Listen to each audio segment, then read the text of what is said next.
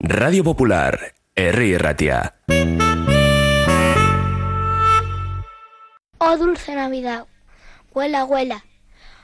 Oh dulce Navidad, huela, huela, y alegra el corazón con la flor de la canela.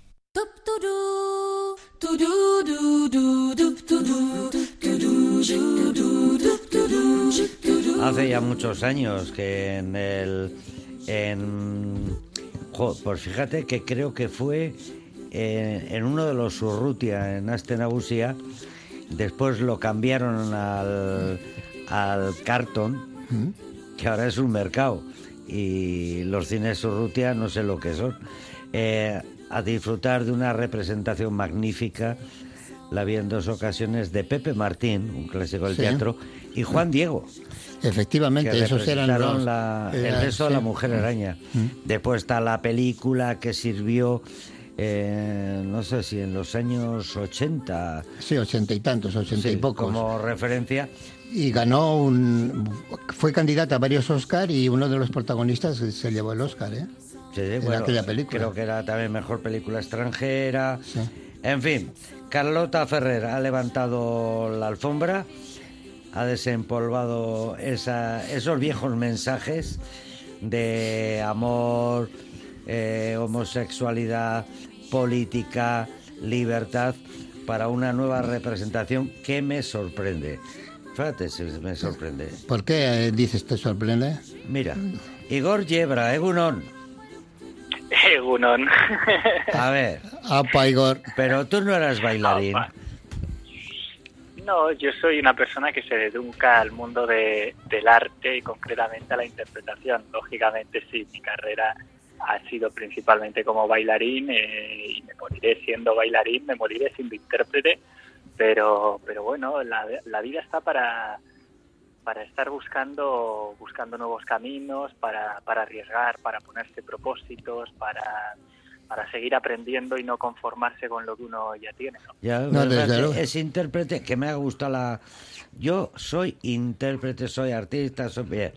Claro, pero interpretabas con las manos, con los pies, con los saltos, con... eh, eh, pe- pero ahora con la, con la voz, en una obra en la que el mensaje es tan... eh, es fundamental, vamos, no es que sea importante o muy importante, es fundamental. ¿Cómo, cómo te Eh, encuentras? sí. Eh, a ver, hombre, esas cosas no se hacen. eh, yo, yo no me tiro a la piscina eh, estando vacío, eso está claro. Eh, no, no soy tan, tan loco, aunque hago muchas locuras. Esto parte desde que hace cuatro años ya hice mi primera incursión dentro del mundo del teatro, eh, Sí. que era en Esto no es la casa de Bernarda Alba. Hacía un pequeño rol, pero importante dentro de la obra, que era Doña Josefa y Pepe el Romano, también junto a Carlota Ferrer y también junto a Eusebio. Y bueno, la verdad es que, que aquello fue bien. Yo llevaban ya tiempo proponiéndome hacer teatro, incluso Calixto también me había propuesto. Y tenía que decir que no, pues porque tenía la agenda muy ocupada y no le podía dedicar el tiempo que yo creía que necesitaba que se dedicase. Hasta que ocurrió aquello. Aquello funcionó bien, pero entre medias se cruzó eh, el Ballet Nacional de- del Sodre, Julio Boca, eh, y me fui a Uruguay, dejando aquello aparcado y en el momento que bueno que, que dejé de lado eh, lo de lo de Uruguay eh, bueno quise volver a retomar eso. Y un proyecto tan difícil tan complicado se vino se vino dando muy fácilmente. O sea yo estaba en medio de la pandemia junto a José Miguel Lona India un, un gran amigo director del INAE allí. Él me había visto en el teatro y me dijo ¿por qué no vuelves al teatro? y yo le dije bueno volvería pero con algo más complicado algo que me suponga mayor reto que ya lo que ya hice y él fue el que me dijo, haz el beso a la mujer araña. Yo le dije, estás loco, ya, ya para los derechos, ¿cómo hacemos eso? Y resulta que él es el abogado y albacea del hermano de, de Puig, del escritor. Sí. Y me dijo, ahora mismo yo, yo le llamo, se lo propongo, digo, y él me dijo, ¿y con quién te gustaría hacerlo? Yo le dije, lógicamente, con gente que yo conozca, ¿no? Y yo admire. Y ahí estaban Carlota y, y Eusebio. Agarré el teléfono inmediatamente, fue una llamada a los dos, los dos dijeron que sí, esto en medio de una pandemia, ¿eh? José Miguel Ona India eh, tenía que hacer un viaje a Madrid por cuestiones de trabajo, se plantó ahí donde Jesús Cimarro, que es el mayor productor privado de teatro que hay en este país, le propuso el proyecto eh, y Cimarro dijo, yo lo hago. Por lo tanto, quiere decir que bueno que cuando las cosas, eh, los astros se meten de esa manera y eso, eso te iba a decir Igor, porque eso no suele suceder, ¿eh? que los astros coincidan con Ya. esa rapidez, Y sobre después todo. de una pandemia donde la gente es No, no, muy no, no, remisa, es que- ¿no? es que es tal cual os lo estoy contando. O sea, Sí, esto sí. fue hace tres años eh, y, y y es más, eh, hicimos esas fotos que están en el cartel, se hicieron eh, hace año y medio, o sea, todavía estábamos saliendo de la pandemia y al final todos habían dicho que sí y el que decía que no, eh, eh, yo había convencido a todos y, y, me- y- fui yo que empezó a decir, mira, yo creo que aquí ya son palabras mayores. Pero bueno, eh, al final estamos en ello y como has dicho, es la, es la palabra pero ante todo, eh, bueno, eso, se, eso es trabajo, mucho trabajo y mucha escucha. O sea, yo, eh, yo estoy abierto a, a todas las correcciones que me dan y, y- y la escucha fundamental también. Pero sobre todo hay una cosa fundamental, que es la verdad, ¿no? Eh, yo eso siempre lo he tenido, eh, ante todo, cuando he tenido que interpretar un personaje, ¿no? Buscar la verdad en, en todo ello, y eso es lo que se intenta. Cuando has presentado la obra has dicho, bueno, un, estos viejos temas, bueno, eh, es viejo porque hace más de 50 años que existe esta obra, pero el tema es de una actualidad eh, increíble, ¿no? No, Eh, eh, eh, tiene una Sí, sí. historia en los escenarios y en las salas de cine. Yo creo que eh, Es muy potente, sí. hay referencias eh, como fresa para chocolate también. Sí. Trataba el tema, pero no sé, me parece que sigue, sigue vigente.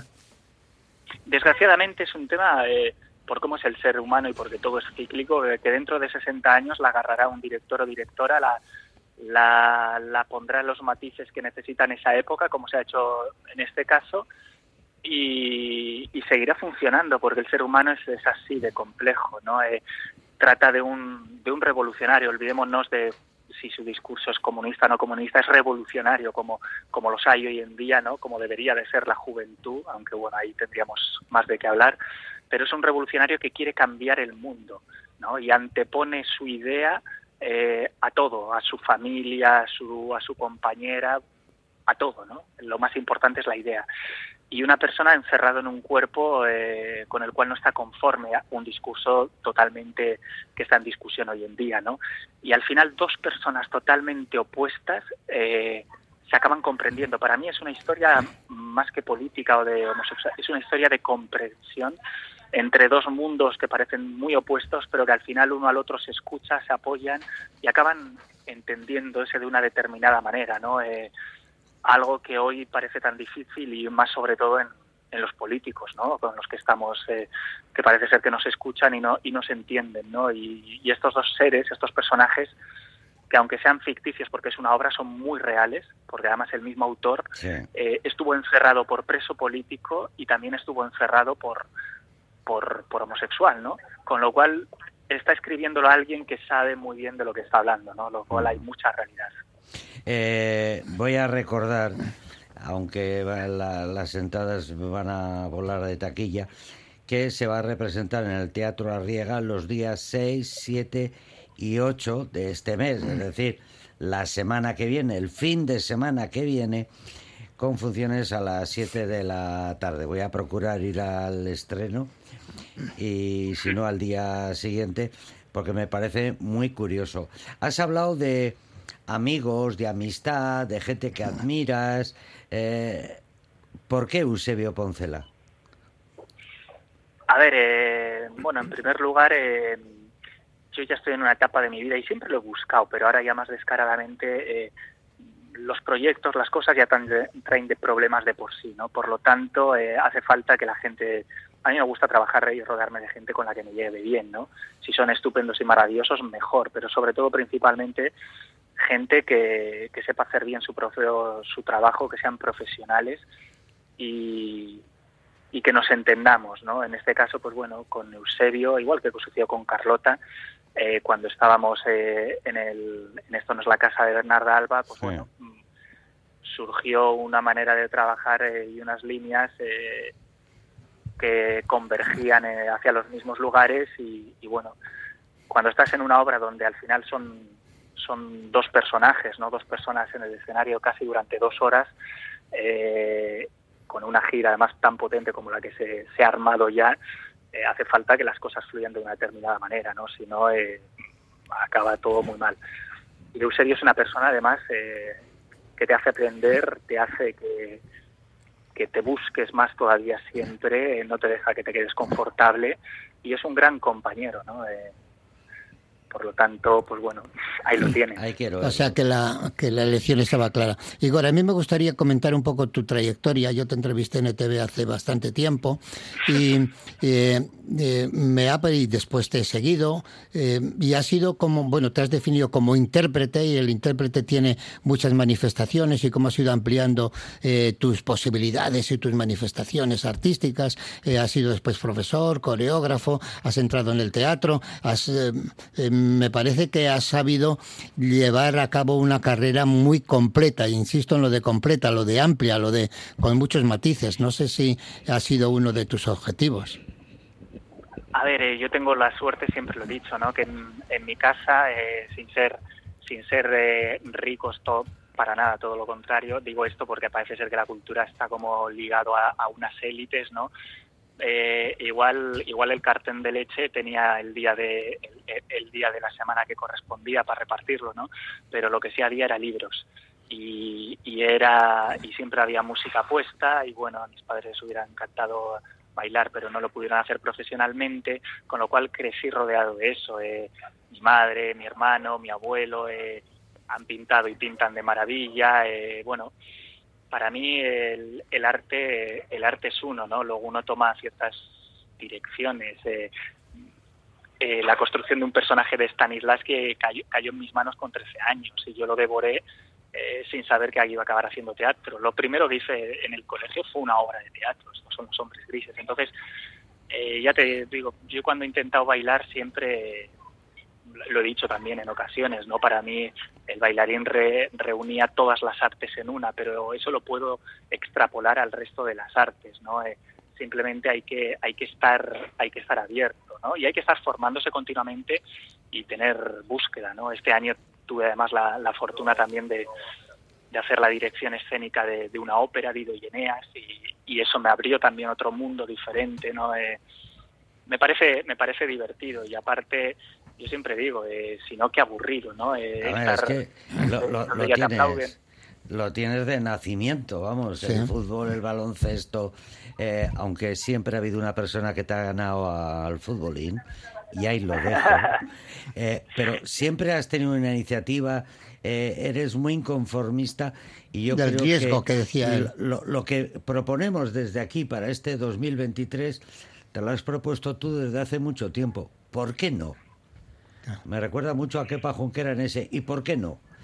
Y un día hablamos con Paz Meceni, tocó con Paz Meceni, ¿no? Y, en tu caso has, te has metido en mil saraos y, con mucho esfuerzo, eso sí, lo has conseguido, ¿no? Y en esta ocasión, el beso a la mujer araña. ¿Por qué no?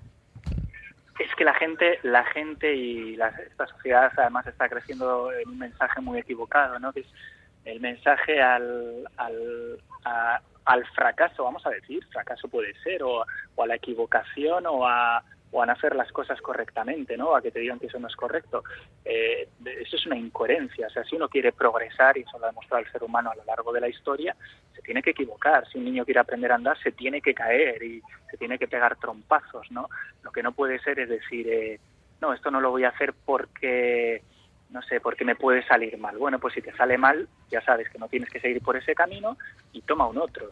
A mí hay muchas cosas que no me han salido bien en la vida, eh, lo que pasa que, bueno, pues esas no, no se han publicitado, no han salido a, la luz, ¿no? Eh, y de esas uno aprende y dice, bueno, pues por este camino no seguiré, ¿no? Y es que yo creo que hay que... si no lo intentas...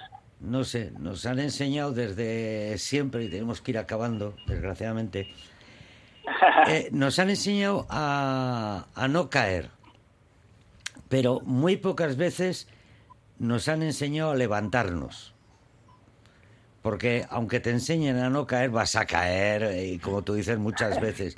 Pero yo creo que lo importante es enseñar a levantarse después de cada caída y así seguir el camino. Un camino que desemboca el próximo fin de semana, 6, 7 y 8 de enero en el Teatro Arriaga a partir de las 7 de la tarde con dos, bueno, eh, dos monstruos. No son tan feos como parece, pero dos monstruos. Eusebio Poncela e Igor Yebra. Y esa dirección de Carlota Ferrer. Ferrer. Iremos a. a Ahí estaremos, el día 6. Y, y no, no, pas- no pasaré a saludarte porque habrá cola, Igor. No, no, y a mí siempre me encanta saludarte y, y- y felicitarte, felicitaros por, por este programa maravilloso, además que ya lleva tanto tiempo en antena y es difícil ¿eh? que, que las cosas se mantengan, con lo cual quiere decir que ahí hay, ahí hay Bueno. talento y hay calidad. Cuando empezó, la de David. Eh, cuando empezó el programa, Igor era, era mucho más joven. Era casi un- y, y no sé si después hubo la primera entrevista que ganó un premio de danza que se había celebrado en la, en la Ópera de París. Sí, Eh, en el premio de Eurovisión para jóvenes bailarines en el, en el palais, no, en el Palacio de Deportes era que se Ah, celebró. Bueno. Creo, ya no lo sé, fíjate, es que ya se me van olvidando esas cosas. Qué chulito eres. Tengo tantos premios que ya, perdóname, pero es que No, ya... no es, no es por los premios, es que es que me gusta vivir el momento, ¿no? No me gusta para nada echar la vista hacia atrás y, y quedarme, lo digo en serio, ¿eh? es Pues- por eso más que pues nada. Déjalo, déjalo, el momento. Hecho, hecho está. a partir de las 7 de la tarde el día 6, 7 Y ocho. u 8. Ahí tenéis para elegir. Un abrazo, gracias por, por atendernos porque sabemos que estás de viaje. Un abrazo a los tuyos y a Sergio, a Rocío y a Doña Milagros, que es Ay, un cielo de mujer, que es eh, todo coraje y, y mira, el arte puede venir por ahí. Un abrazo, hasta la siempre. Buen viaje. Venga, agur, agur. Agur, agur. somewhere we can be a family.